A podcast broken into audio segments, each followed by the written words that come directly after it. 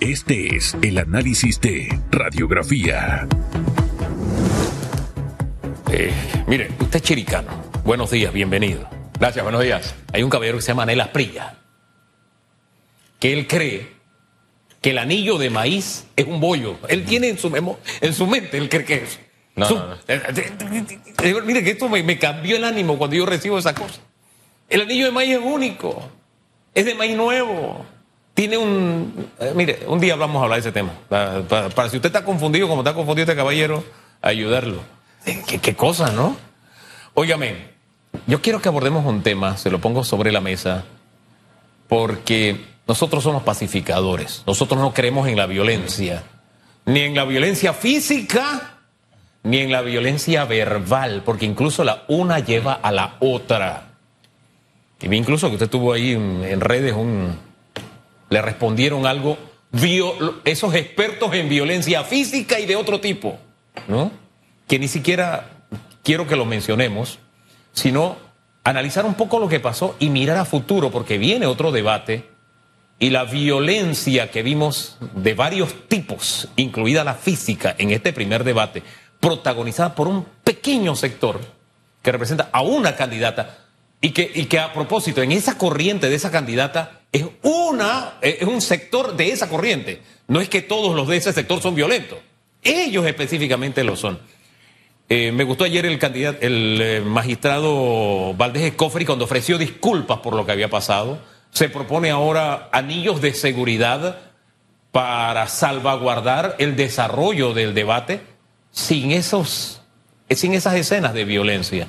Pero quiero que usted lo analice, ponerlo en sus manos, don Félix Antonio Chávez, porque la que salió ahí incluso hubo varios, varias víctimas, pero la que llevó la peor parte fue una mujer.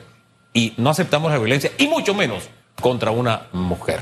El magistrado Valdés Escofer hizo bien en ofrecer disculpas al país por estos inconvenientes registrados minutos antes del inicio del debate presidencial. Hizo lo que no hizo la candidata presidencial de la libre posturas- postulación, eh, Maribel Gordón, en vista de que una turba del sindicato Suntrax agredió al personal de los delegados electorales y a los medios de comunicación que en ese momento estaba en el área reportando los hechos y obviamente llevándolo a usted en sus hogares la transmisión del primer debate presidencial de cara a las elecciones del 5 de mayo de 2024. Los militantes tenían en la mano derecha una bandera del Suntrax, en la izquierda una de la eh, candidata presidencial de la libre postulación. Suntrax afecta con estos hechos la imagen de su candidata eh, presidencial y a mí lo que me llama más la atención es que una dama, una periodista, eh, Jenny Caballero, eh, quedó lesionada, fue atendida por el personal de salud, ella y su camarógrafo y otros colegas eh, periodistas y luego fue incapacitada. O sea, una dama fue agredida por una turba de hombres violentos, porque son así, hombres violentos. Yo no me imagino a la profesora Gordón, a quien eh, respeto mucho, y su compañero de fórmula, eh, Richard Morales, creo que son personas brillantes, académicas, personas de debate.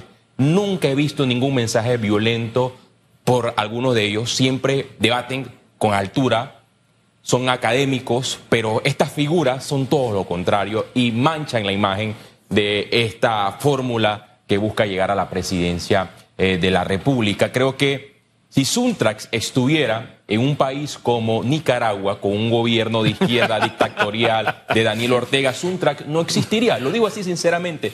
Suntrax no existiría Sí. en una dictadura de izquierda como la de Daniel Ortega, porque allá no hay libertades. Ah, Panamá es una democracia porque permite a distintos sectores salir a las calles, manifestarse, pero en esas dicta- dictaduras, movimientos como estos violentos desaparecen. Y lo mismo ocurriría en la dictadura de Nicolás Maduro en Venezuela. Nada más para que usted tenga una idea qué es lo que es Panamá. Usted puede cuestionar todas las cosas que se registran en Panamá, pero por fortuna tenemos un país que en base a la democracia usted puede salir a las calles a reclamar lo que usted desee, tiene la libertad de cuestionar a quien usted desee en el marco del respeto y si recibe una represión están los entes de control donde usted puede presentar las denuncias y ellos actúan en el marco de, de derecho. Así actúa una democracia que tenemos y ojalá la conservemos. Yo espero que el Tribunal Electoral tome las medidas necesarias para que los candidatos presidenciales puedan iniciar a tiempo, que los ciudadanos puedan escuchar las propuestas de los candidatos presidenciales. Vivimos un momento único, un momento que se registra cada 5 de mayo y este proceso debe ser con orden, transparente y democrático para que el electorado pueda emitir un voto informado porque los medios de comunicación en este escenario político, electoral y democrático jugamos un papel importante de llevarle a ustedes los hechos. Somos el puente de la información para que usted en sus hogares pueda conocer las propuestas de todos los candidatos eh, presidenciales y de todos los candidatos a los diferentes cargos de elección popular y emita un voto informado ese día que es sumamente importante, el 5 de mayo de 2024. al final se trata de que los obreros de la información también podamos desarrollar nuestra labor, porque al final eh, eso somos, eso somos nosotros. Y me gustó el parangón que hizo, la analogía que hizo con estos gobiernos de izquierda, llámese Venezuela, llámese Cuba, llámese Nicaragua, porque a veces cuando este tema se pone en el debate, dije, no, es la izquierda nórdica, no, no, somos latinoamericanos, no, no, no, no juguemos con eso. Y en Latinoamérica, cuando estos grupos llegan a poder, se enquistan entonces la violencia se hace institucional y al que piensa diferente lo agarran a golpes, así como usted vio que pasó allí. O al que está cumpliendo una función que a mí no me, a mí no me conviene que cumpla con esa función, como él es de informar, entonces yo reacciono con violencia como reaccionaron allí. Y de alguna forma los varones aguantaron ahí, desde camarógrafo hasta periodistas, aguantaron ahí y vimos las imágenes. Eh, pero eh, no se midieron ni siquiera con las mujeres. Y eso es, de verdad, eso, eso no puede pasar como una mera anécdota. Y coincidiendo en que muchos de los que forman parte de esta campaña debaten con ideas y de altura, yo creo que ellos mismos no pueden guardar silencio ante comportamientos como esos porque le hace daño a su propia campaña. Yo no sé qué piensa usted. Deben salir como algunos eh, políticos de izquierda que cuando ven actos de su línea política lo rechazan, por ejemplo. A mí siempre me ha llamado la atención eh, Chile. Chile tiene un gobierno de izquierda, está Boric.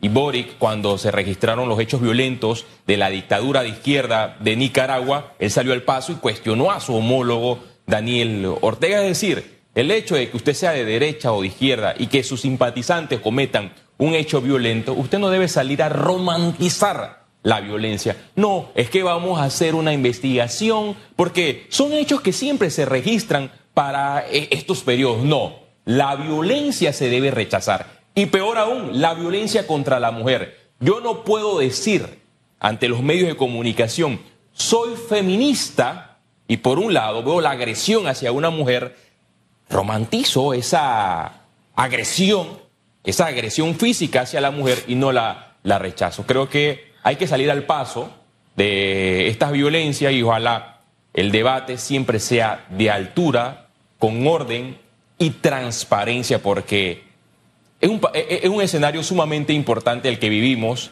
y el próximo presidente de la República no debe llegar a improvisar con un país totalmente endeudado, con instituciones débiles, con cambios económicos que se deben registrar para reactivar la economía, con un desempleo que tiene a la juventud totalmente afectada. Vivimos en un momento sumamente crucial para escoger a un mandatario que se atreva a hacer cambios en el próximo. Hombre, siempre es un honor escuchar su punto de vista, sus análisis, el hombre del cañón verbal, don Félix Antonio Chávez. Gracias a usted por la invitación. Y esperamos que mañana esté Susan con nosotros. Usted sabe lo que le pasó, ¿no? Esa varita con la que... Eh, usted usted ha sufrido, usted forma parte del grupo, ¿no? Ella le iba a dar una instrucción al héroe nacional, la piedrita salió volar, el, héroe chifió, pegó en la pared y ¡pam! le rebotó. Y bueno, ahí está, regresa mañana. Le soy sincero, mi novia está eh, preocupada, ella piensa que me va a agredir cualquier día de ¿Ah, estos. Eh, los grupos sindicales. Yo lo que hice fue tomar clases con el héroe nacional. Entonces, así como chifió la piedra, yo chifé los golpes acá. Ay, ay, ay, ay. Así mismo. Gracias. Oiga, este domingo 3 de marzo a las 8 de la noche, ECO te lleva una entrevista reveladora. Perfiles Voto 24, Primeras Damas, presentado por Caroline Schmidt. Conoceremos más de la vida de Vicky Eurtemate de Rux. No te lo pierdas. Voto 24, tú eliges por ECO. tu referencia. Nos vamos, gracias por la sintonía. Mañana, primero de dos, juntos otra vez. Bendiciones.